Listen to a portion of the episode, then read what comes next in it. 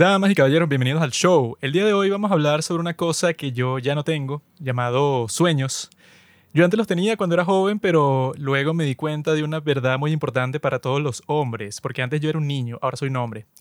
Y los hombres saben que los sueños son para las personas que están dormidas, pero yo me tomé la píldora roja, la red pill, y hoy tengo los ojos abiertos y la gente no puede dormir con los ojos abiertos, es imposible, tiene que cerrarlos tiene que meterse en su cuarto, apagar la luz, ponerse su pijama, si no, no puedes dormir. Entonces, yo no tengo sueños. Yo lo que tengo son metas, lo que tengo son realidades frente a mí. Yo no ando pensando en unicornios ni en ninguna de esas estupideces. Yo vivo en el presente, en el ahora. Por eso es que no entendí esta película porque yo nunca sueño. No, Juanqui, los sueños son las alucinaciones que tú tienes cuando estás inconsciente de noche. Yo nunca estoy inconsciente, siempre estoy consciente. Yo soy como Giovanni Vázquez.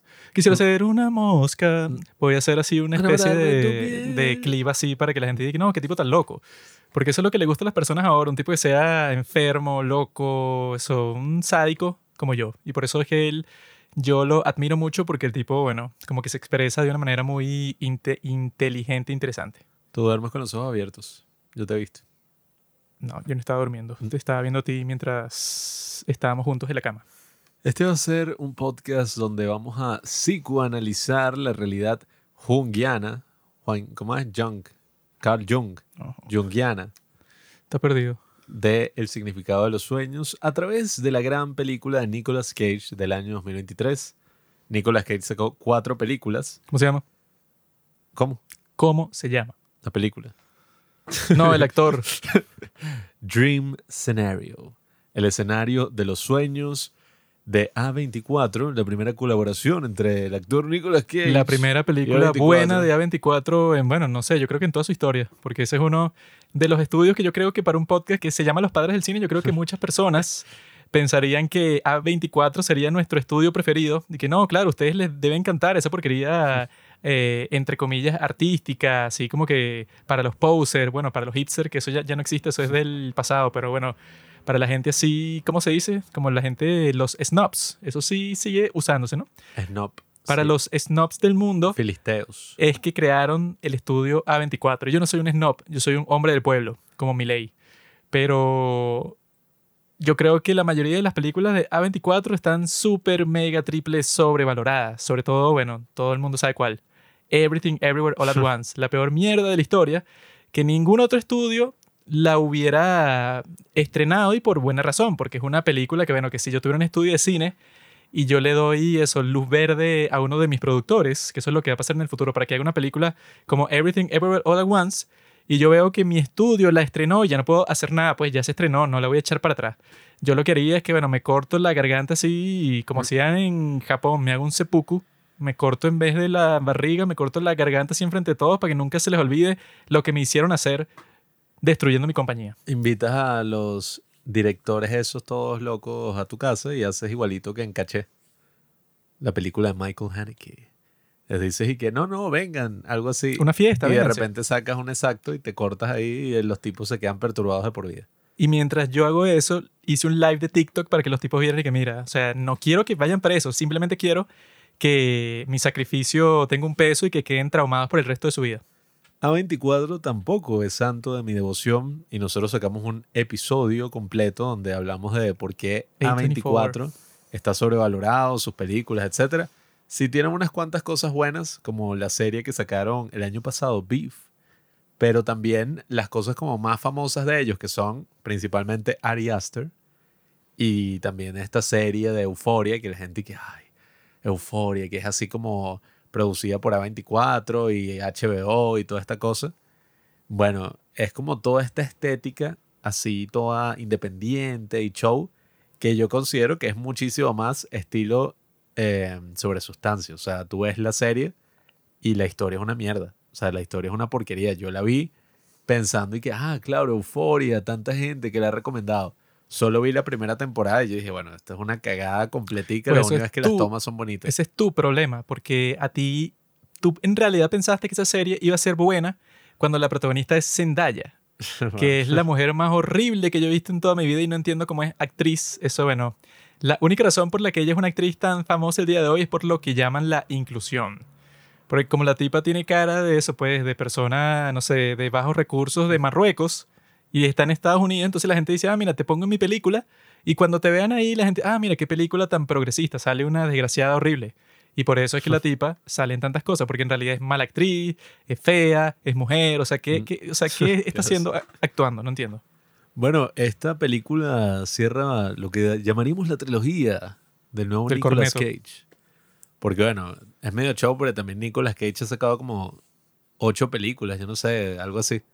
El 2023 sacó muchísimas películas y ha estado actuando mucho desde que, bueno, años atrás él se quedó un poquito en bancarrota después de su divorcio y empezó a vender todas las cosas locas que había comprado porque el tipo era un obsesionado y fanático de los cómics, tenía un hueso de dinosaurio, bueno, un pocotón de cosas, se quedó pobre y empezó a actuar así en un pocotón de películas y ya era como que, bueno, ajá, Nicolas Cage se había convertido en este meme, la gente sabía que, ah, ok, él es buen actor, sobre todo a inicios de su carrera.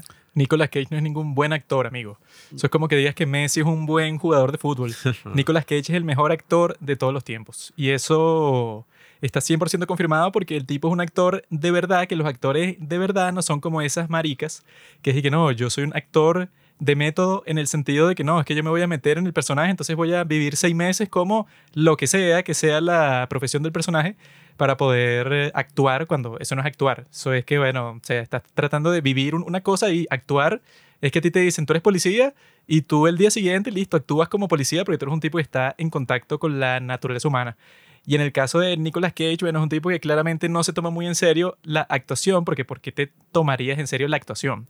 Es una profesión para niños, para adolescentes, o sea que el día de hoy es el actor y tal, pero es una profesión, eso, como que banal, eres como un bufón, no eres una persona muy importante en la sociedad. Él tiene su propio método de actuación, no sé si todavía lo seguirá utilizando, o sea, yo vi que, que no, el tipo basado en una tradición ahí como medio indígena, de no sé qué cultura, el tipo se pintaba y así. Eso no es un este método inculto, eso es un ritual.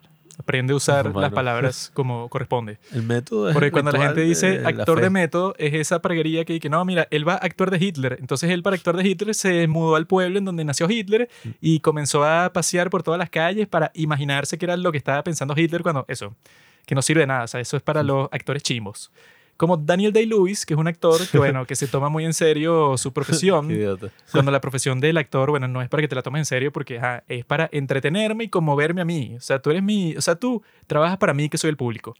No, no te la tomes tan en serio y por eso es que creo que Nicolas Cage es el mejor actor de todos los tiempos porque tú ves su filmografía y es como un Adam Sandler, pero cien mil veces mejor que Adam Sandler como que actúa en 10 películas de porquería, sí, pero una basura, eso que no sé quién las ve.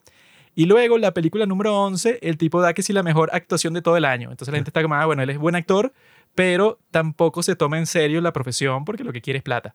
Nicolas Cage hace exactamente lo mismo, pero es 100 mil veces mejor actor que Adam Sandler.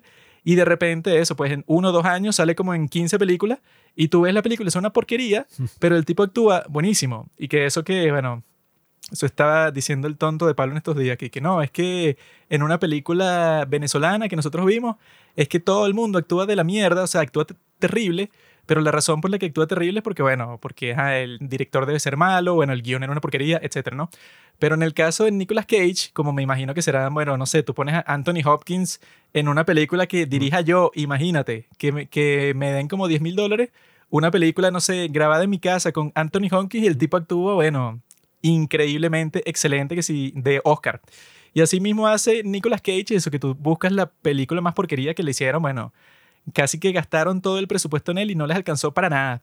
Y el tipo, bueno, obviamente no actúa, no sé, eh, como tú te imaginas que va a ser una actuación para el Oscar como la de este tipo Murphy en Oppenheimer, pero tú ves la película y tú dices, bueno, este tipo se tomó la actuación, o sea, el papel como si fuera una película de Oscar y es una película de porquería, bueno, eso que no, nosotros vimos una en donde el tipo era como que un maníaco ahí que, bueno, mata a una persona en una gasolinera. Ah, que el tipo era como un camionero y era una película súper independiente porque estaba Era una película que tenía, no sé, 10 mil dólares de presupuesto, se los habrán dado todo a él.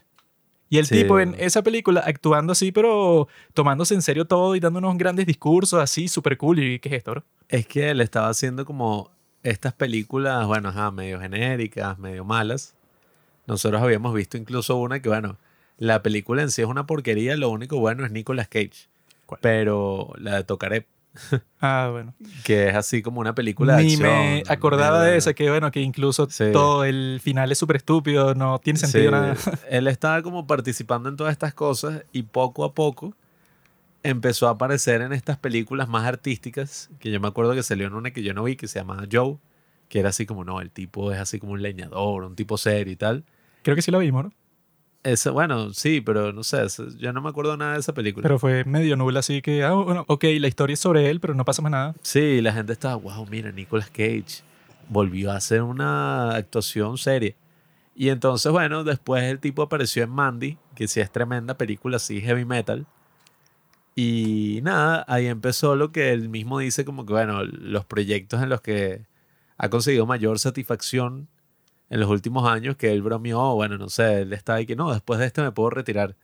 Porque el tipo sacó la de Pick, que eso también le hablamos aquí en el podcast, donde el tipo es así como un chef retirado a una cabaña. Eso y sí es fue buena. Una buena actuación y, y la película es sencilla, pero muy buena.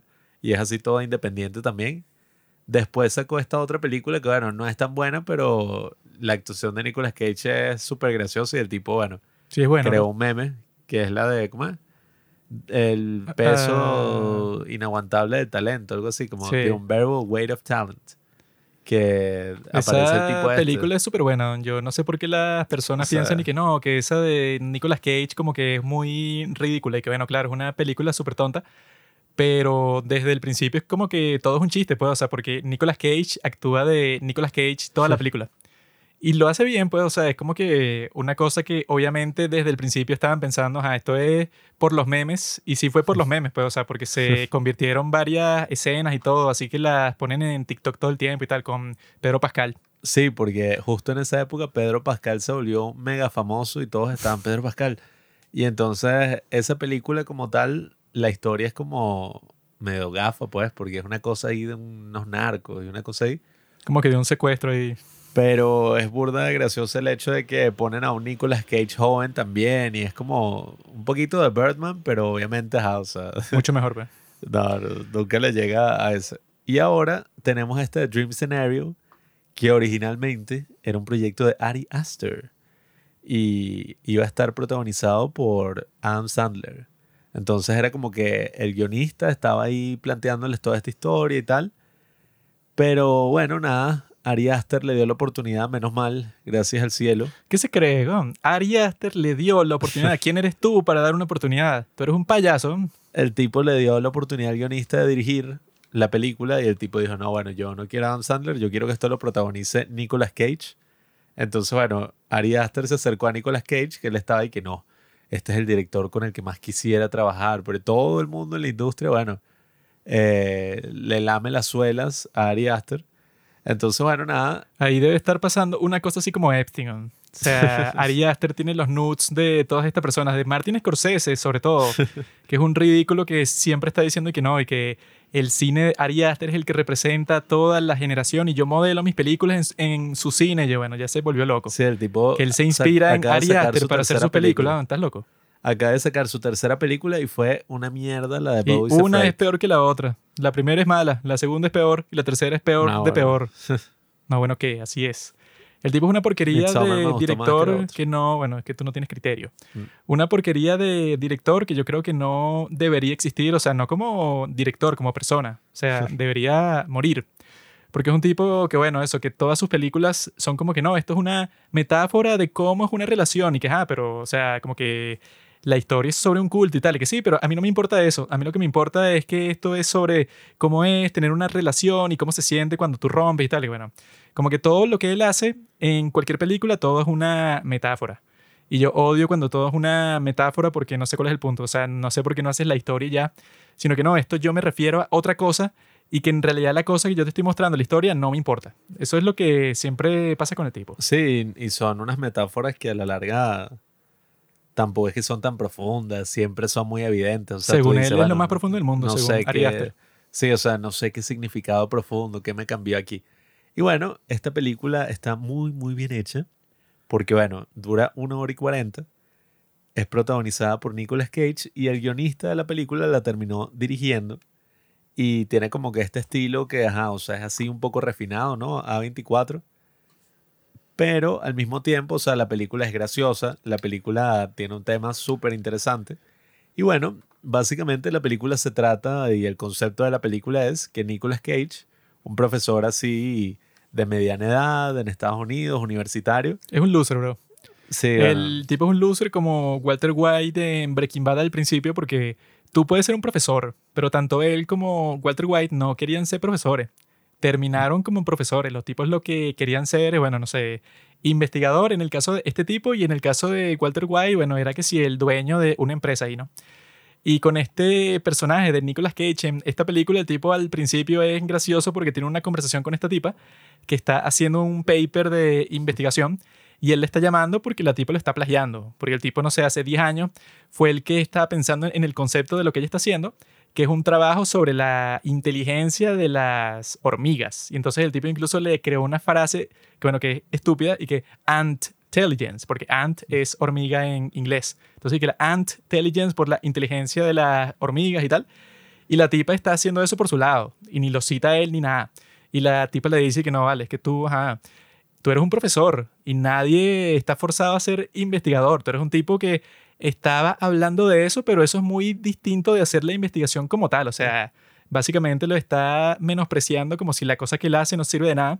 Y el tipo, bueno, es como el, bueno, el, es que si el personaje más clásico de todas las películas, pues, es el tipo que está por explotar, como el protagonista de American Beauty o de Fight Club o de Joker o de, bueno, de muchísimas películas que son protagonizadas por hombres blancos heterosexuales, porque claro, nosotros tenemos, bueno, por dentro tenemos una furia, pero la mantenemos ahí para que la sociedad siga su curso, ¿no? Pero en cualquier momento podemos explotar. O como, no sé, que, si Matrix. Matrix así, el tipo está como, ah, bueno, no sabe, pero en realidad por dentro se siente como la mierda. Y ese es todo el punto, pues, o sea, el, todo el punto del cine, de las películas, es esa liberación, es que el hombre, ¿verdad? Que está frustrado, como que trascienda pues esa frustración y se convierte en algo más grande. También se ve en la película Napoleón, todas las películas son así, o sea, es que sí la historia más clásica del mundo. Y el tipo cuando esta maldita le dice todo eso, bueno, que luego se confirmará en la película que todo lo que le dijo la tipa era, era mentira. Que ella le dijo, no, bueno, yo estoy haciendo un paper sobre el tema, pero no tiene nada que ver con lo que tú estudias. Y luego la tipa sale en una revista usando la misma palabra, bueno, que él la inventó, pero no la usó en nada, nunca investigó. Bueno, qué gracioso, así como cuando está comenzando la película y él supuestamente que no, sí, es que yo estoy haciendo un libro que ya está casi publicado y tal. Y le preguntan y que, ah, pero ¿sobre qué es y tal? bueno, en realidad no lo he comenzado a escribir, pero, o sea, que es como que, bueno, es ese clásico personaje que es como que él está un poco estancado en su vida, pero eso como que quiere ser extraordinario. Bueno, como en Berman también, todas las películas son sobre lo mismo. O sea, en, en, en Berman, que le da este discurso, pues Emma Stone a su padre, Michael Keaton, y le dice, bueno, es que claro, tú como todo el mundo quieres ser especial, pero no eres especial, pues tú eres un tipo que protagonizó Berman, unas películas que le gustaban a las personas hace, no sé, 10 años, pero ya nadie le importa. Y este tipo, el profesor, bueno, él, él está así, pues, o sea, tiene como que una crisis de mediana edad en donde no está satisfecho con nada, bueno, que no es un tipo muy cool, porque él tiene como que un amigo cool que hace unas cenas ahí y a él no lo invita. Invita a todo el mundo y a él no. Y, entonces él se siente como que, bueno, quiere ser algo más y el tipo sí, bueno, sí es buen profesor. O sea que eso fue lo que yo noté cuando vi que cuando ponen a ese personaje de Nicolas Cage, cuando da la clase y eso, el tipo eso como que sí se expresa así, como que sí le encanta mucho el tema y siempre que está conversando con cualquier persona, le quiere contar eso, pues, o sea, le quiere dar una de sus clases, pues, o sea, que si un dato súper eh, aburrido sobre cebras, pero él se lo quiere contar a todo el mundo porque al parecer a él le parece súper interesante, pues entonces se ve que él sí técnicamente le gusta, pero tiene esa frustración de que quiere ser especial. Y el punto de la película es que, bueno, ahora vas a ser especial, o sea, de la forma más rara, absurda, que tú no tienes ningún control, pero vas a empezar a aparecer en los sueños de las personas. Claro, es que es un personaje que está buscando prestigio y está buscando reconocimiento. Incluso se lo ruega a la tipa que le está plagiando sus ideas y le dice, por favor, inclúyeme en la revista Nature, inclúyeme en el artículo que vas a sacar. Patético. Y el tipo, bueno, o sea, sí, sin duda alguna es un personaje así patético a lo largo de, de toda la película. Y nada, de repente empieza a aparecer en los sueños de todo el mundo, progresivamente. Y es muy gracioso porque, claro, no es que aparece y hace algo en particular, ¿no? En un principio, sino que simplemente aparece y la gente le están pasando todo tipo de locuras, los están cazando, eh, están viviendo que es un evento apocalíptico y él simplemente aparece como si nada y no hace nada en lo absoluto. O sea, simplemente se queda ahí parado y hace un comentario como que, ah, es el tipo más pasivo del mundo. Bueno, que comienza con su hija que le cuenta un sueño y la hija está como que saliendo disparada hacia el cielo, pues, o sea, eh, comienza a levitar. Y el tipo estaba como que limpiando la piscina, una cosa así, y ve como su hija como que se la lleva al cielo así, pues es como si la estuvieran secuestrando o algo. Y el tipo lo que hace es ver y ya. Entonces él, él como que le cuentan varios sueños así. Y él está ahí que, nada, pero ¿qué? Yo no hago nada ahí porque está fino el sueño, pero yo como que aparezco por una esquina, pero mm. soy completamente pasivo. Y él siempre que le cuentan eso pone una cara de que está decepcionado, está pensando, ah, no, pero ¿qué pasa? O sea, está fino esto de salir los sueños de las personas, pero está raro que no hago nada. Y yo creo que, bueno, que cuando te muestran eso es porque el tipo se siente inseguro cuando le cuentan esas cuestiones porque dice, bueno, qué chimbo, o sea, si voy a aparecer en los sueños, no quiero que piensen mal de mí. O sea, es un tipo que claramente le importa muchísimo lo que piensen los demás de él, porque él quiere eso. Hay una parte que él hace que todos sus estudiantes, que son como 50, cada uno que le cuente su sueño porque el tipo está como que, bueno, en éxtasis, porque por fin las personas le están prestando atención. Pero que claramente el tipo, bueno, como que siempre está, está pendiente del juicio de los demás y por eso, bueno, es miserable. Sí, que bueno, el tipo empieza a aparecer así, pues, en los sueños de todo el mundo y se convierte en el personaje más famoso, eh, bueno, en el internet, porque también el tipo empieza a aparecer en la televisión y en entrevistas, hasta el punto de que, bueno, se reúne con toda esta agencia de marketing que, bueno, fue también súper... Michael Cera. Sí, o sea, parece Michael Cera. escena es súper graciosa porque los tipos tenían un plan así, pero el más banal del mundo y que vamos a hacer un comercial de refresco contigo. Entonces tú apareces en los sueños de la gente y les dices y que mira, te quieres tomar un Sprite. Sí, y así, y que bueno. que así son como que todas esas agencias de marketing. Yo me acuerdo que hace un tiempo, hace como año y medio, queríamos hacer una campaña en, la organización pues, en la que yo estoy. Queríamos hacer una campaña de marketing y a mí me tocó pedirle un presupuesto a todas las compañías de marketing que había. Y todas eran exactamente igual, o sea, como que una falsedad se les notaba así en el habla, un falso interés, sobre todo, ¿sabes? Como la gente que te dice, wow, qué interesante, lo que tú haces es muy importante, o sea, me encantaría ayudarte. Yo soy experto en esa clase de reacción porque en todas las primeras citas que yo he tenido pasa una cosa así. Coño, qué interesante, bueno, ya vengo, voy al baño. Y al parecer era el baño de su casa porque donde estábamos sentados la tipa no volvió y la maldita se había comido, no sé, un cóctel de camarones de 100 dólares. Mm. ¿Y quién lo pagó? Papi. tu padre que está ahí. Claro, fue conmigo porque si no, no me dejan salir del hospital mental. Todas esas agencias son así, la broma más falsa del mundo. Es que y yo, súper improvisada. Yo lo que he pensado de esas personas y que, bueno, que eso, yo he conocido a dos, tres personas que sí, es que yo tengo una agencia de marketing, ¿no? Entonces, ah, ok. Y esas personas siempre te quieren mostrar su Instagram. Mm. Y tú ves la cosa y la persona tiene como 3.000 seguidores. Y ella es la que le da los consejos a, las empresas que quieren, mm. bueno, ser eh, virales en todas las redes sociales y digas, ay, ¿qué, qué, qué, qué consejo vas a estar dando tú cuando en tu cuenta personal, tú que supuestamente eres la experta, no tienes nada? O sea, tú para dar consejos deberías tener, deberías ser exitoso en lo que haces y para ser exitoso tienes que tener, no sé, mínimo 100 mil seguidores. Y que también si uno se pone a pensar, el hecho de que existan todas esas cosas es como un poco triste que se haya desvirtuado tanto el Internet, o al menos la idea del Internet en sus inicios, que era como que, ah, bueno, nada, o sea, un espacio libre donde todo el mundo entra y se puede expresar. es un negocio, nerd. Todo es un negocio al final. Sí, o sea, ya Tú eres un negocio. Ya se convirtió en lo mismo que eran los medios tradicionales, hasta el punto de que es como que, bueno, las empresas contratan una agencia que les va a hacer una estrategia para que ellos puedan parecer como más, no sé, o sea, más auténticos. O sea, para que sea como que, bueno, sube memes. O sea, tú eres una gran empresa, pero sube memes para que la gente funciona. diga, wow, o sea, qué cool, qué auténtico. Y tú dices, bueno, o sea, contrataste una agencia de marketing y le estás pagando bueno, cientos de miles de dólares, no sé, en publicidad, en cosas. Según lo que yo vi en la película, las agencias de marketing para lo único que sirve es que si tienes contactos así altos. Sí. Porque a él le están diciendo que no, yo estaba conversando con los de Sprite y ya van activos porque yo conozco a una persona ahí. Entonces, eso, hay muchas instancias en donde tú no puedes entrar en contacto con la persona y ya, o sea, no le puedes pasar un mensaje, sino que tienes que conocer a alguien en el sitio. Y si la agencia conoce eso a las personas importantes de las empresas, bueno, entonces entra fácil ahí.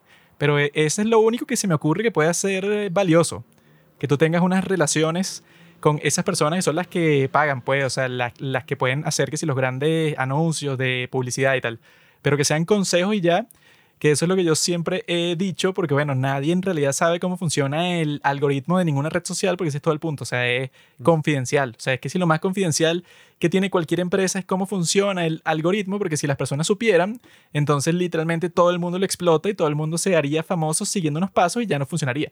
Entonces, obviamente que los de la agencia de marketing te van a decir los mismos consejos que te pueden decir gratis por YouTube y que cómo ganar seguidores en Instagram. Ah, tal, tal, tal. O sea, eso ya lo sabes.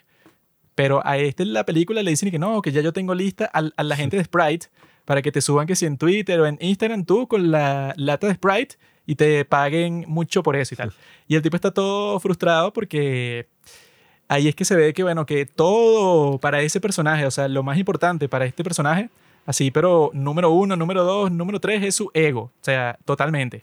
Porque yo creo que si esto le pasara a una persona más relajada, a una persona que no está como que tan resentida con el mundo, esa persona reaccionaría como que, coño, qué loco. O sea, vamos a ver, qué pasa y bueno, si esto se convierte, no sé, como que en una oportunidad para volverme famoso o para tener una, carrera que, que, tenga que ver con esto. O sea, si ya me conocen muchas personas, entonces lo puedo utilizar, no sé, para una buena causa. O sea, estarías pensando como que la situación en sí. Pero el tipo no, el tipo está pensando en él mismo, que dice, no, es que yo quiero publicar mi libro. ¿De qué es tu libro? Y que, bueno, sobre la inteligencia de las hormigas. No, y que, bueno, todavía no lo he empezado a escribir. Porque los tipos dicen, ah, tienes un libro, qué maravilla. Y que, no, bueno, o sea, todavía no lo he escrito, pero ajá, o sea, quiero publicarlo. No, y que le dice eso a los tipos de la agencia de marketing y los tipos y que, bueno, creo que ese nicho no es el tuyo. Mm. Así de, de que, bueno, de un libro, de una cosa de biología y tal sino que tú te deberías concentrar en una cosa que sea para todo el mundo porque todo el mundo está soñando contigo.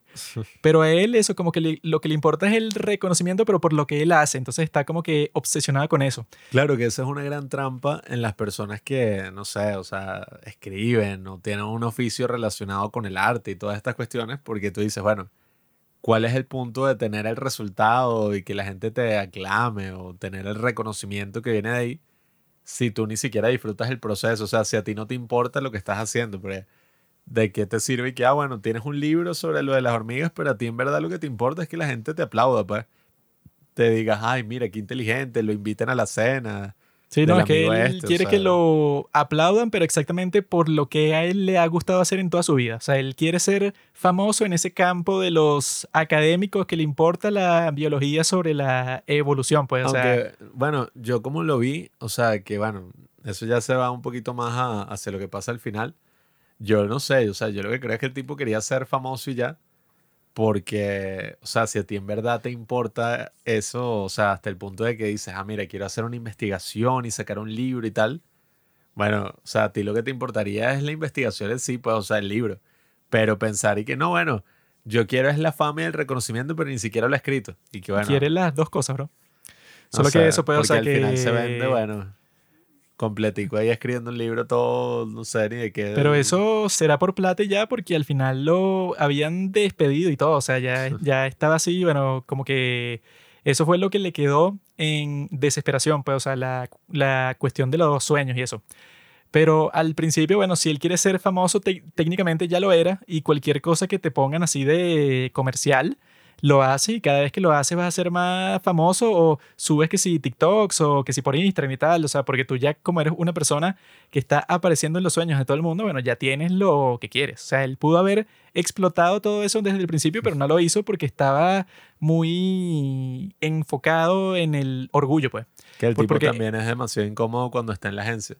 Con la tipa ese que tuvo y que no, yo tuve unos sueños sexuales y tal.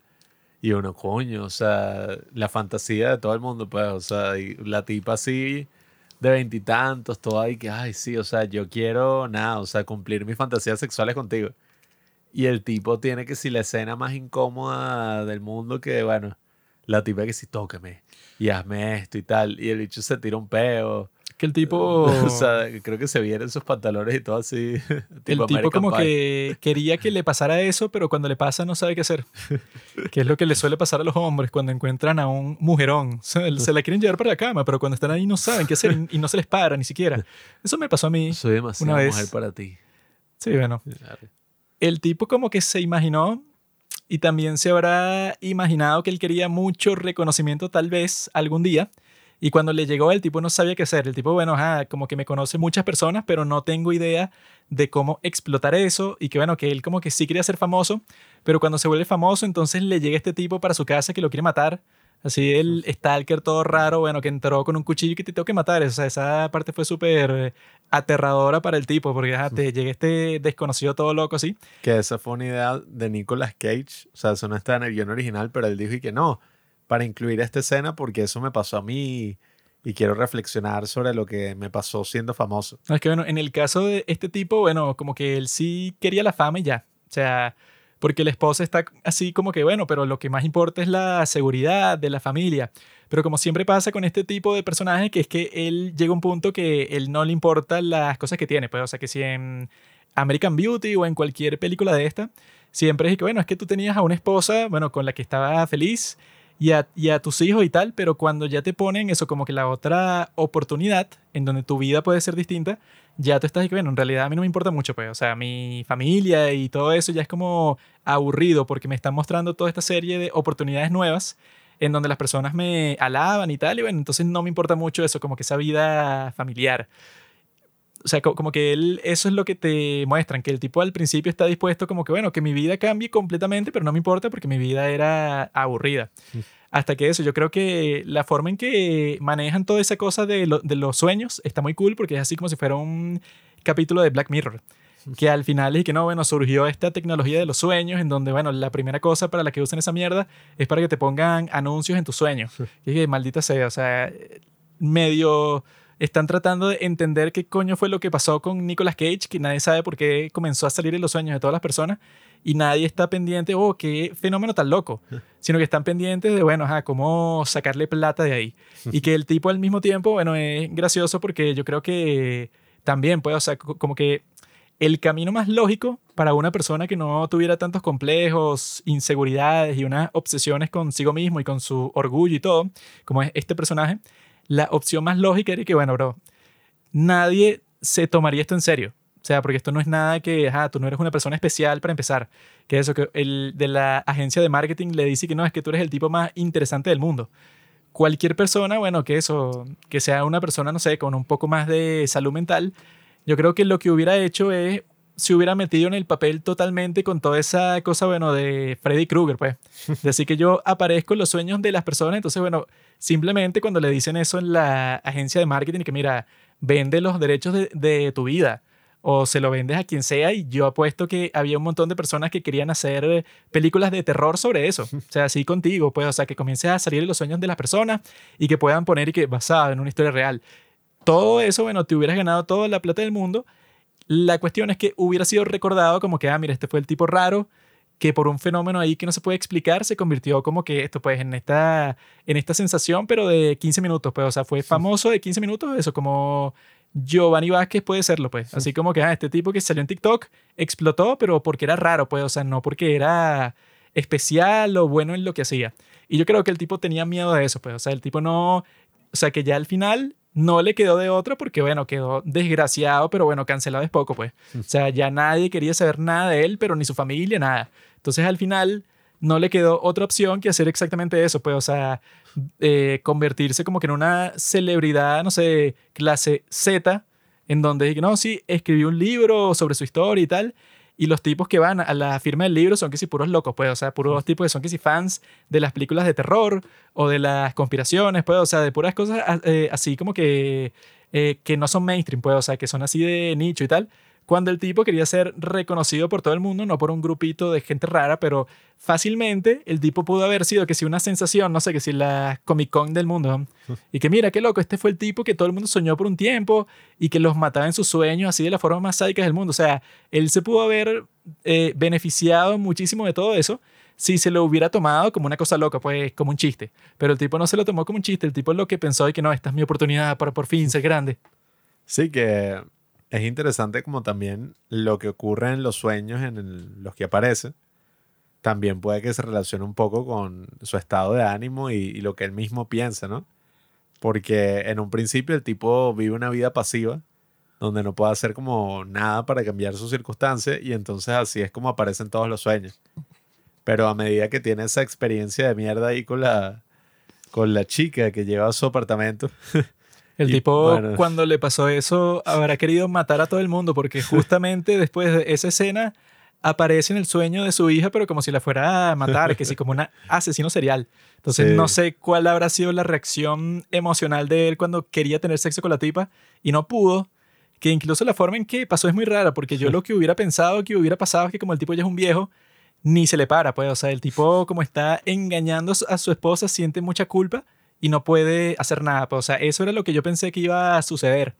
Pero no, o sea, el tipo ya había acabado antes de que la tipa lo hubiera tocado. Y está ahí, ¿cómo carajo? O sea, el tipo eso se le. así que no vale, es una respuesta natural del cuerpo.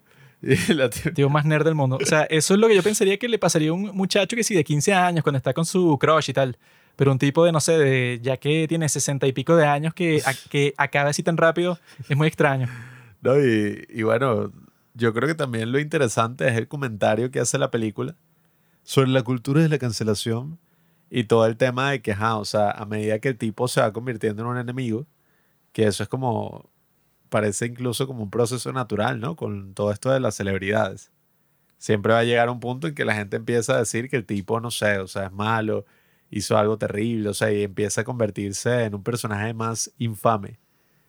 Porque bueno, eso ha pasado con todos, pues, o sea, incluso con los que no ha pasado es con los que se han muerto y que son como un material perfecto para que tú los idealices, pues. Porque tú dices, bueno, John Lennon. Se murió, entonces ya tú tienes la historia completa de la persona. John F. Kennedy. Y bueno, puedes empezar a idealizarlo y a tener como que, ay, el mejor artista de la historia. Por eso mismo es que en el momento en que las de New Jeans estén ya como que eso, como terminando su mejor momento en su carrera, las voy a asesinar a todas con un carro bomba exactamente para que pase eso que tú estás diciendo. Tú eres el tipo ese que quería hacer el atentado contra Bjork. Lo voy a hacer como tú estás diciendo, por el bien de la humanidad, pues, o sea, para que la gente siempre diga, oh, murieron tan jóvenes y tal. Y bueno, ahí sí su legado va a ser la perfección, pues, o sea, en su mejor momento las mató a todas un loco ahí y tal. En cambio, si siguen viviendo, bueno, se convierten en una persona así desagradable, pues así que tienen como, no, bueno, las de New Jean con los 85 años hicieron un reencuentro. Nadie quiere ver eso, nadie quiere ver a su ídolo viejo. Por eso el mismo Jesucristo murió a los 33 años. Jesucristo con 100 años. Decir, por eso es que la historia de Jesucristo es así como, ah, ves, el tipo murió joven y se sacrificó. Bueno, el tipo no, el hijo de Dios. Y mi Padre Celestial. El Papa. y bueno, toda esta cosa sí, que si te pones a ver, tú tienes el ejemplo de Elvis. El tipo envejeció ahí y bueno. Todo gordo y feo. Y ya era todo gordo ahí, todo drogadicto. En la si a Elvis lo hubieran matado en la parte de la película esa en donde es la gran estrella y está que si eh, causando todo un escándalo ahí con las personas que no quieren que, que, baile porque es muy sexy y tal. Si alguien lo hubiera matado en ese momento, sería que, oh, la gran estrella, el, el, joven guapo que lo mató, no sé, que si un conservador de los Estados Unidos. Hay algunas excepciones, o sea, tienes que ser otros artistas que sea Paul McCartney. Todos deben morir. Tipos así que, bueno. Paul McCartney, bueno, es el peor de todo. Mm. Una vergüenza, ¿no te acuerdas de lo que hizo? Tienen la posibilidad de eso, puedes envejecer así sin mucha controversia, pero nada, o sea, como suele ocurrir con todos estos ciclos así de fama y en internet y toda esta cosa, el tipo se vuelve rápidamente uno de los, bueno, personajes más odiados del mundo, porque la gente empieza a tener pesadillas con él y es súper interesante la forma en que te muestran toda la reacción que tiene el público y su propia reacción a todo esto que está pasando, porque es que sí, bueno, la gran metáfora de lo de la cultura de la cancelación y todo esto arrebatos de ira que ocurren en internet, porque el tipo de eso, pues, o sea, por algo que casi que ni controla, todo el mundo lo empieza a odiar, pero hasta el punto que es y que, no, me pone incómodo el hecho de que él esté aquí presente. Y entonces el tipo no puede hacer absolutamente nada y le dicen como que no, bueno, puedes aparecer en el programa de Tucker Carlson o en el de Joe Rogan. que bueno, eso también fue un vacilón, pero tú dices que bueno, el que no, y que yo no quiero formar parte de las guerras culturales y yo soy un simple profesor. Hubieras ido al podcast de Joe Rogan, no, hubieras quedado inmortalizado porque eso lo escucha, no sé qué si 10 millones de personas en promedio. Que uno sí se imagina eso en la vida real, el que no, o sea, me pasó una cosa toda loca que no puedo controlar y todos los liberales, o sea, todas las personas así en internet me están cancelando.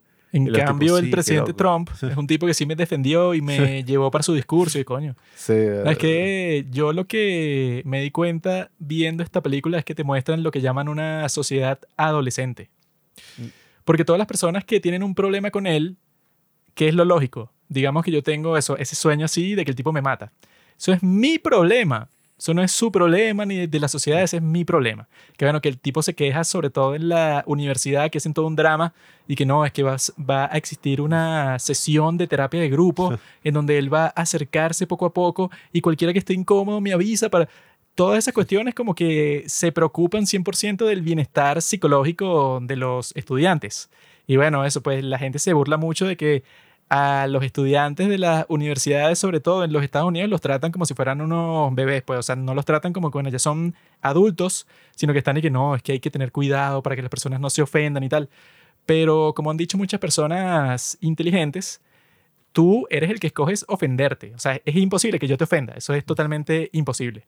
Yo puedo decir lo que sea, y el que decide si se ofende o no eres tú. O sea, yo puedo decir que tu mamá es la puta más grande de la historia y que, bueno, que todos los hombres del mundo han tenido sexo con ella 100 veces. Y tú puedes pensar, ah, bueno, que no me importa lo que diga este tonto. O te puedes poner a llorar y no, ¿cómo vas a decir eso de mi madre? O sea, esa es tu decisión. Depende de quién te lo diga. no, eso puede ser que No importa. Bueno, que él piense lo que quiera. Pero eso como, o sea, si tú eres adolescente, yo diría que no se te puede pedir eso porque, bueno, eres como que muy joven, pues, o sea, tiene sentido que tú reacciones y que, no, el mundo tiene que cambiar porque yo me sienta bien. Lo cual, bueno, creo que esa frase sonó bastante infantil, pues. Ah. Sonó como un berrinche, que eso es lo que pasa en toda esta película que está llena de berrinches de puros losers, como el calvo ese que le escupe la comida a Nicolas Cage para que se vaya del sitio en donde está, cuando digo, bueno, tú eres el que tiene el problema, tú eres el que está incómodo. Tendría sentido si Nicolas Cage, bueno, en realidad representa un peligro para ti. Por ejemplo, el tipo se reconoce que es violador de niños. Entonces, si el tipo quiere estar por un sitio, la gente está bien, mira, fuera de aquí. Eso es lo que, lo que tendría sentido porque ya no se trata de ti, sino que el tipo, bueno, en realidad sí te puede causar un daño físico. Pero cuando todo el daño es porque una persona soñó contigo, bueno, ya eso es lo más ridículo del mundo. Pues eso ya, si te quieren sacar de un sitio por eso, o no quieres que vayan al colegio de tu hija porque las personas están incómodas, yo si fuera Nicolas Cage, lo que hubiera dicho, mira, ese es tu problema. Y eso siempre es así. O sea, yo no tengo por qué cambiar porque tú te sientas incómodo por mi presencia o, lo que sea. Eso lo tienes que resolver tú. O sea, porque, ajá. Ves, Juanqui, lo que pasa con los trans. Tú que eres transfóbico. ¿Qué? Ese es el mismo argumento. ¿Cuál? Tienes que aceptarlo, porque al fin y al cabo ese es tu problema. No, no. está como que viste eso, como te suele pasar, ves el argumento, pero en un espejo, que está al revés. En realidad, como bueno, como así, eso estaba viendo incluso hoy mismo, ¿eh? Qué coincidencia. Mm. Que nombraron a la transexual esa ContraPoints en un subreddit ahí, ¿no? Y yo dije que la tipa era una pendeja, pero la tipa es que si la única trans racional en este mundo que ella dice que, mira, a mí me da igual si tú piensas que soy mujer o lo que, o lo que sea, o si no me quieres llamar por los pronombres de ella y tal, me da igual. O sea, yo pienso que lo soy, jódete, yo no voy a estar llorando porque tú me llames de cierta forma. Por eso es que viste el argumento al revés, que es como, bueno, si tú eres transexual, ¿verdad? Y tú en realidad, bueno, estás convencida 100% de que eres hombre o mujer o lo, o lo que sea, que yo llegue y te diga que, oye, ella vino aquí y, y, tú te, consideras un él, no debería tener ningún efecto en ti porque, o sea, ¿qué? O sea, si tú, o sea, eso es tu problema. O sea, tú ser trans, yo no soy trans. Hay muy poca gente trans en el mundo. Entonces, si tu problema es que la gente te, eso, si tu bienestar mental o emocional depende del comportamiento de gente que no conoces, bueno, siempre vas a estar sufriendo. En cambio, si tú dices, bueno, yo soy mujer, me da igual, me, me da igual si tú lo crees o no, yo soy así. Entonces tú vas a estar siempre bien porque no vas a estar dependiendo de los demás. Si tú dependes de los demás, te jodes. Esa es una lección que sale en la primera página de la Biblia. Si tú dependes de los demás, te jodes. Todos dependemos del otro, Juanqui, de nuestros hermanos. Hermano. No tengo ningún hermano. Lo que tengo es enemigos potenciales en todas partes. Soy como un político.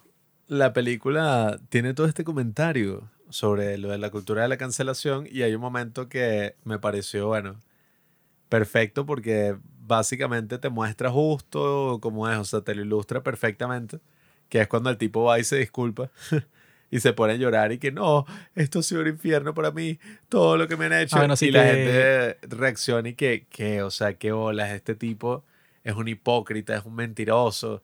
¿Cómo tú, o sea, te puedes hacer la víctima hasta este nivel? Y, que, y, que, que, justo cuando él comienza a soñar con él mismo, cuando literalmente ya es parte del grupo porque él estaba siendo atormentado por él mismo. Entonces, y bueno, ahí es donde uno supondría, ahí es donde las personas van a tener más empatía contigo porque no es que te estás disculpando ya, sino que estás diciendo, no, qué loco, a mí también me pasó.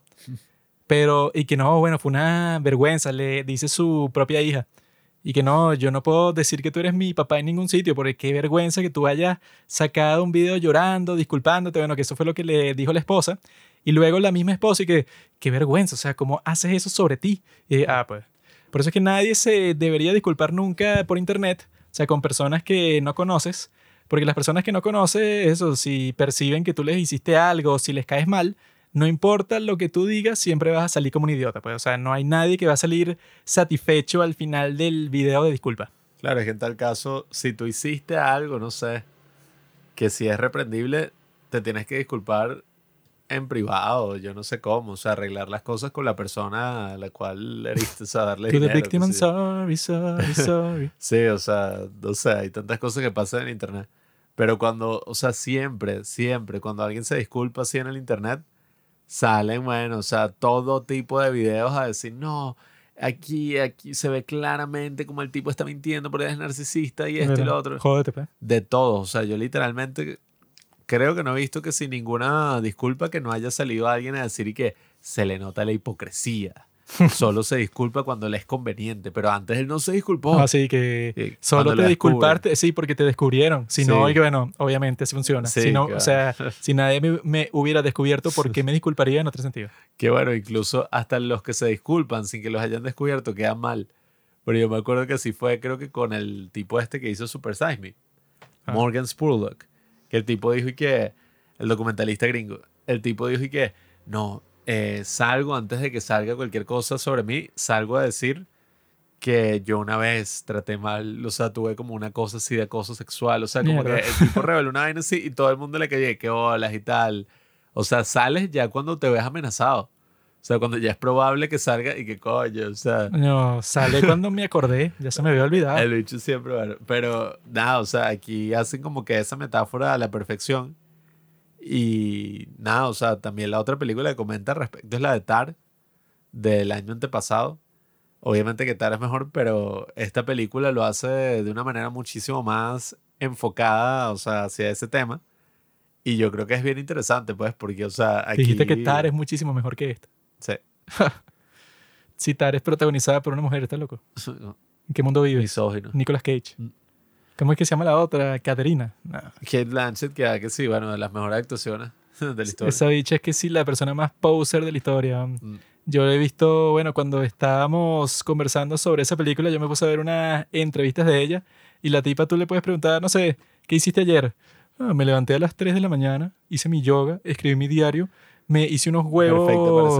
Unos huevos que me los enviaron, bueno, que me los traen todos los días de mi tierra natal de Australia. Y me los como aquí, luego, bueno, leo la Biblia por tres horas, luego salgo para el teatro y ¿qué es esto? Te he dicho una, una tremenda loca. ¿Y en qué momento ves Netflix? Yo creo que eso, pues, o sea, esta película comenta muy bien todo ese tema y al mismo tiempo todo lo que es eso, pues, o sea, la cultura así de las celebridades, de volverse viral, de la fama. Y, oye, el final también es bien interesante porque entonces es que, bueno, el tipo ya, o sea, es olvidado, la gente deja de soñar con él y termina siendo así como, bueno, eh, este tipo que además atacó a una profesora de primaria y atormentó Le cortó el dedo, la estupidez. Sí, o sea, que atormentó a miles y miles de personas a propósito, pues, o sea, nadie sabe cómo lo hizo. Entonces como que el tipo queda así como una basura y termina divorciado que además la esposa prácticamente que sí lo está engañando. Una maldita. Termina divorciado y eso, sin nada, o sea, básicamente regodeándose de su mala reputación para hacer dinero. Entonces, oye, fue un final bien digno, bien interesante. Y nada, o sea, yo creo que la actuación que da Nicolas Cage es buenísima porque es la mejor elección. Pues, o sea, si alguien apareciera así en los sueños y todo, yo creo que sería Nicolas Cage, porque el tipo incluso se volvió un meme. O sea, por muchísimos años el gran meme del internet era Nicolas Cage, que sacaban todo tipo de cosas con su cara. Eh, que si una almohada así que le pasabas la mano y sale la cara de Nicolas Cage. Mil millones de cosas que salieron así de ese tipo. Y nada, o sea, yo creo que es una muy buena película porque, o sea, es sencilla eh, o sea, en el sentido de que no, ¿sabes? Coño. Si hubiera sido dirigida por Ari Aster, seguro hubiera sido una vaina toda drogadicta y de tres horas como la de Boys Afraid, que al final trata de tocar tantos temas y, tratar de tantas cosas que lo hace mal. No, si hubiera sido pues. dirigido por Ari Aster, capaz te pone algo y que, no, es que, claro, están los sueños literales, pero también están los sueños como tus metas, ¿no? Entonces al final es como que toda una metáfora porque él estaba en, los sueños de las personas, pero al mismo tiempo tuvo cierta influencia en cuáles son las metas que iban a, tener esas personas. Entonces al final de la película él queda como una gran celebridad, pero porque se convierte en un gurú, porque comienza a darle consejos a las personas no sobre sus sueños literales, sino sobre sus sueños, eso pues, o sea, como sus metas de la vida. Y eso es lo que explica, o sea, hubiera complicado la trama hasta la saciedad tratando de explicar el fenómeno. Que eso es lo que hace él, pues, o sea, tanto en su primera película como en su segunda película, cuando se supone que, bueno, es una cosa mágica ahí, o quizá no es real, pero el tipo sí te dice en la primera película que no, sí es un culto. Y si los tipos literalmente convocaron al diablo. Y en la segunda película, y que bueno, es un culto, y es como tú te lo imaginas, pues matan gente, secuestran, hacen rituales así de fertilidad, pero que los matan al final. Ah. O sea, como que en el caso de Ari Aster, nada termina oculto nunca. O sea, siempre todo es explicado, sobreexplicado 300 veces. Bueno, y, y en el caso de Boys is Afraid, el tipo intenta hacer eso, pero con la psicología del personaje, pues, o sea, como que para explicarte hasta lo más mínimo y que, bueno, esta es la razón por la que él tuvo ese sueño de, de media hora la mitad de la película, es porque su madre y su novio, o sea, como que mil cosas.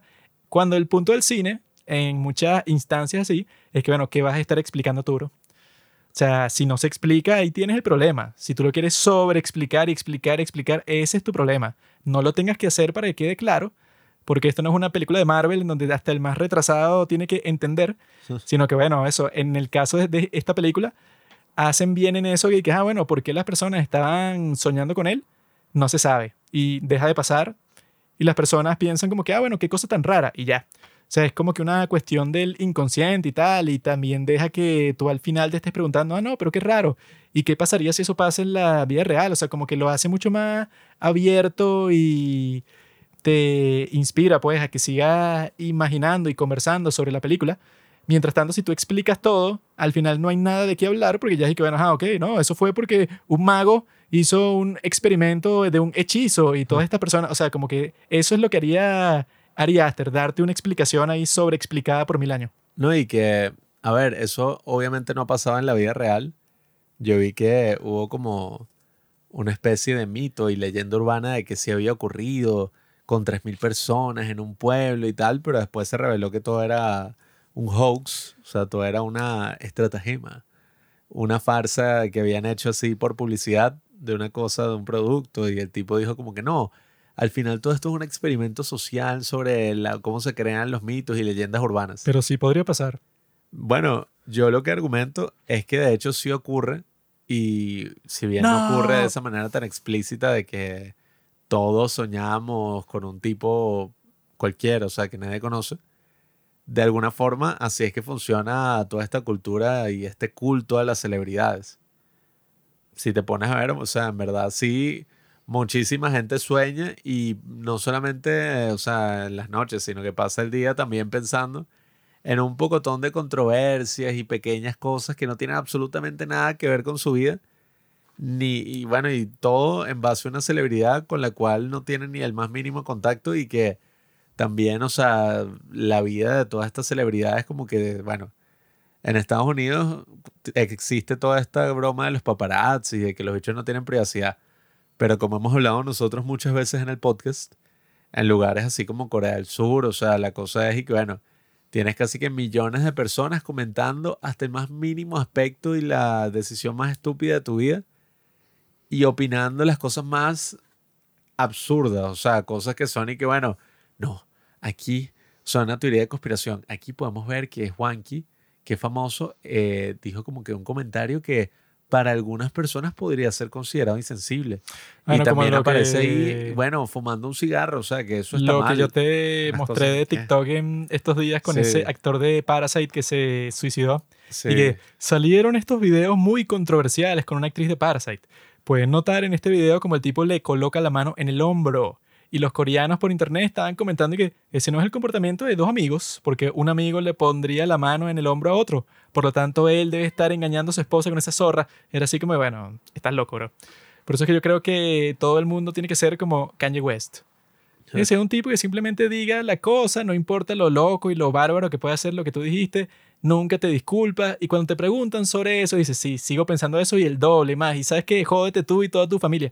Eso es lo que uno espera que sea un famoso. Porque yo creo que si tú al final tienes mucho talento, y esa es la razón por la que tú eres famoso, porque haces algo bien, no importa lo que te hagan, no te van a poder cancelar, porque lo haces bien. Eso, en el caso de Kanye West, él sigue haciendo buena música, bueno, él puede seguir diciendo lo que sea, la gente la va a seguir escuchando porque eso solo le importa a los idiotas. O sea, al final si tú eres un tipo que eres famoso, no sé, que si Messi, si Messi saliera en la lista de Epstein, la gente seguiría diciendo, bueno, me da igual, sigue siendo mi jugador de fútbol preferido. No tengo razón para cancelarlo porque, bueno, es el mejor jugador de fútbol de todos los tiempos. Y así pasa, bueno, lo que sí te podría joder es si tú eres famoso por casualidad, o sea, si tú eres que si una Kardashian y sale, no sé, como que un video filtrado tuyo en donde dice que eres racista y odias a todas las personas de otras razas y que se jodan, no sé, los niños minusválidos. O sea, si sale una cosa así tuya, lo más probable es que sí te entierren para siempre porque, bueno, tú fuiste famoso, bueno, en el caso de este tipo, por una casualidad cualquiera.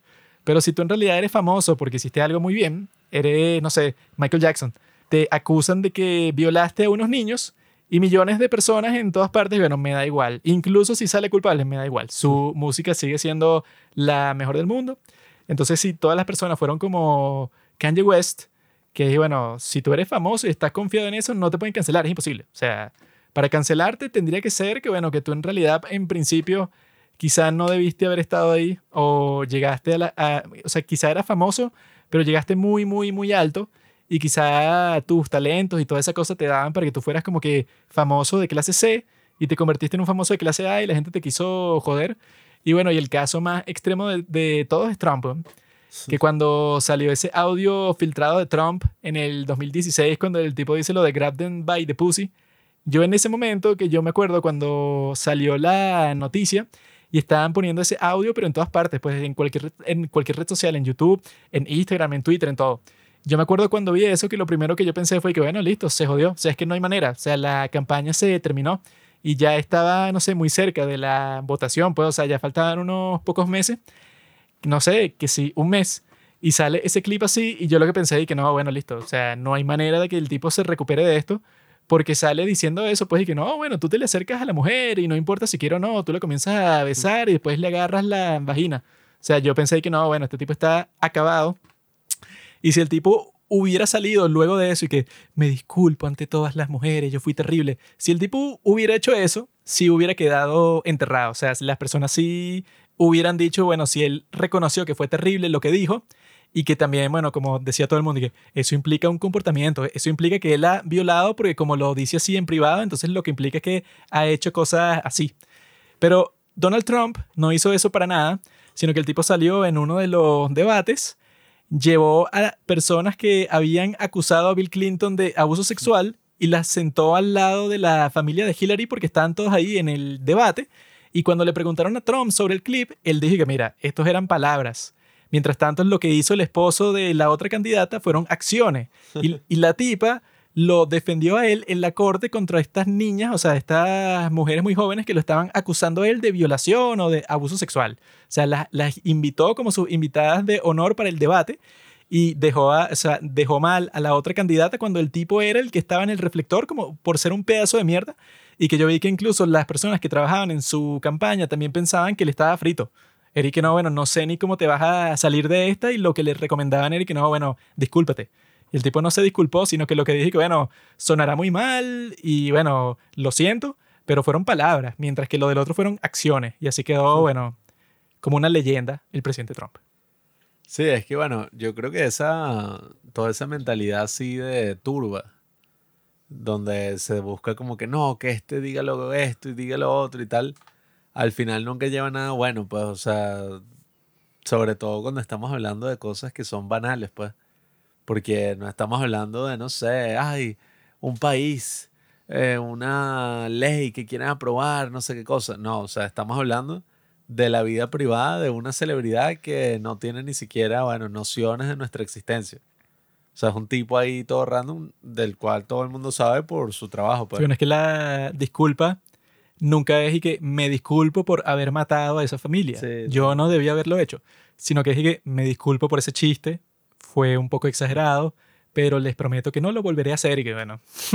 si te ponen a disculparte por una cosa tan banal como un chiste, bueno.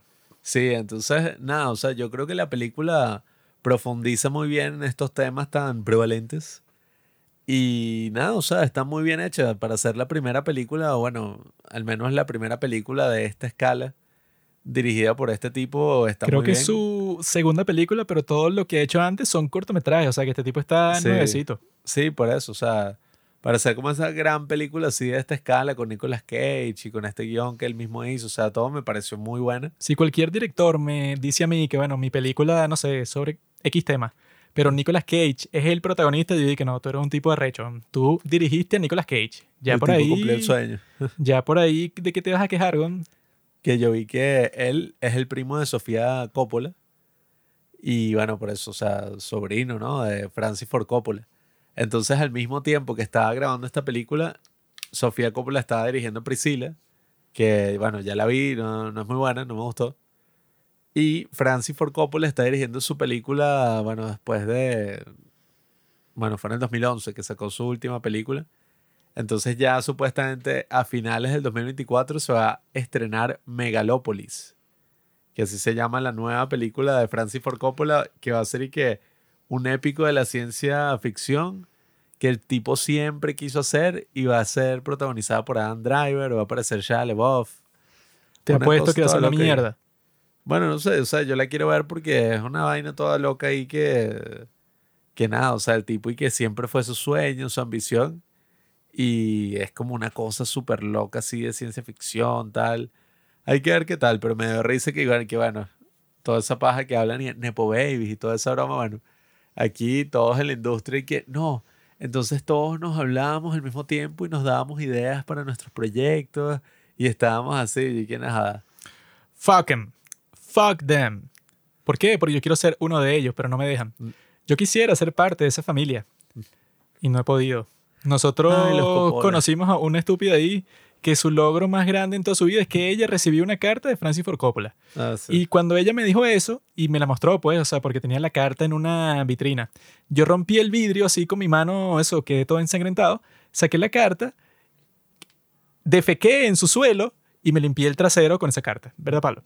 Claro, todo eso fue una gran lección filosófica para decirle, mira, no vivas tu vida en base a lo que piensan las demás personas de ti. En base a los logros superficiales. Si tu logro más grande es que un cineasta de cuarta te haya mandado una carta, coño, que sea por lo menos como este tipo de, de Hateful Eight, el negro este que, bueno, que tenía una carta de Lincoln, coño, una figura histórica. Y que era falsa. Francis Ford Coppola, bueno, hizo unas buenas películas, pero tampoco es una persona para admirar tanto como si fuera, no sé, Gaddafi. O sea, un tipo increíble, pero bueno. Yo lo que creo es eso, pues, o sea, que todo el mundo debería ser como Kanye West. No te disculpes con, con nadie sobre nada. O sea, nada. Nada de nada. Yo creo que solamente te deberías disculpar si eres una, una persona que tú conoces, así como que, ah, mira, no sé, le pisé el dedo a Pablo y él te está usando tacones y bueno, como que le dolió, pues, o sea, tenía el pie ahí expuesto. Yo le digo, ah, perdón. Pero si es una perra cualquiera de la calle que le hago eso, ni la veo, sigo caminando, a mí no me importa tu dolor, yo no te conozco. discúlpate en persona con alguien que conoces o si coño tienes un cargo público, una vaina así. No, tampoco, y- menos. Y nada, o sea, y- no sé. Porque los, del otro partido te van a joder y que mira, oh, jódete. No, no, eso como le dijo Troma Joe Rogan, nunca te Ah. disculpes por nada jamás. Porque los que te quieren joder, lo, lo que quieren es joderte peor. Cuando te disculpes te van a joder 10 veces peor y que, ah, mira qué huevón, hizo lo que nosotros queríamos, qué pajugo. Tiene que ser como Kanye West. Todo el mundo te dice, no, qué malo, y cancelan sus tratos contigo. Y tú estás, saben que jódanse, yo, yo digo lo que yo quiera. Mm. Estoy loco y no me tomo mis medicamentos, me da igual, me sabe a mierda sus pensamientos. Si eres un tipo así que les haga mierda los pensamientos de, de los demás como yo, siempre vas a ser una persona feliz y vas a estar por encima de todos los demás.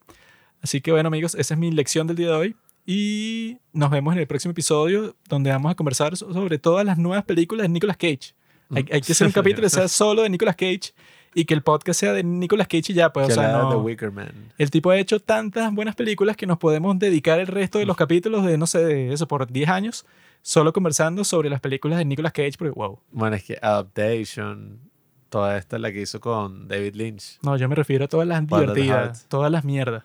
Esas son las más divertidas, No, ¿no? bueno, la Esas así. de- ¿Cómo es que se llama? Ah, bueno, él hizo esta que la dirigió Bernard Herzog, que es el que Bad Lieutenant, que la película es medio mierda. Y el tipo actúa, pero como un desquiciado así, pero bueno, eso es verdad, bueno, eso me Esas gusta. son las divertidas, ¿no? Adaptation, ya esas, bueno, están gastadas. Yo lo que digo, queridos amigos, es que todos deberían ver Dream Scenario para entender las complejidades. Si están aquí ya la vieron. No, no, pero o sea, no ustedes, o sea, todos en general en el internet deberían ver Dream Scenario porque, bueno, o sea, no, no solamente es una buena película, sino que, bueno, ajá, o sea, da de qué reflexionar sobre toda esta cultura así del culto a las celebridades y toda esta cosa. Y bueno, nada, o sea, Nicolas Cage, sin duda alguna, es uno de los mejores actores de la historia y quisiera volver a ver. Bueno, eso, pues, o sea, como tú estás diciendo, un maratón de Nicolas Cage. O sea, eso sí, ese es el tipo de cosas que deberían pasar en el cine. No hay que Wish, Aquaman 2, puras vainas así, no. O sea, películas de Nicolas Cage y ya, y tú vas, la ves y listo. Pues cuando pase todo este peo así distópico de la inteligencia artificial, donde van a haber mil películas así, con los actores así interpretados por máquinas, bueno, escanean a Nicolas Cage y bueno, lo ponen a actuar en todas las películas y ya. Nicolas Cage no es uno de los mejores actores de la historia. Leonardo DiCaprio es uno de los mejores actores de la historia. Nicolas Cage es el mejor actor de la historia. Aprende la diferencia, bro. Prefiero a Yalitza Aparicio. Lo siento. Así que amigos, ya saben, nos vemos en el próximo capítulo. Estén pendientes de Nicolas Cage que les pueda aparecer esta noche en sus sueños y violarlos.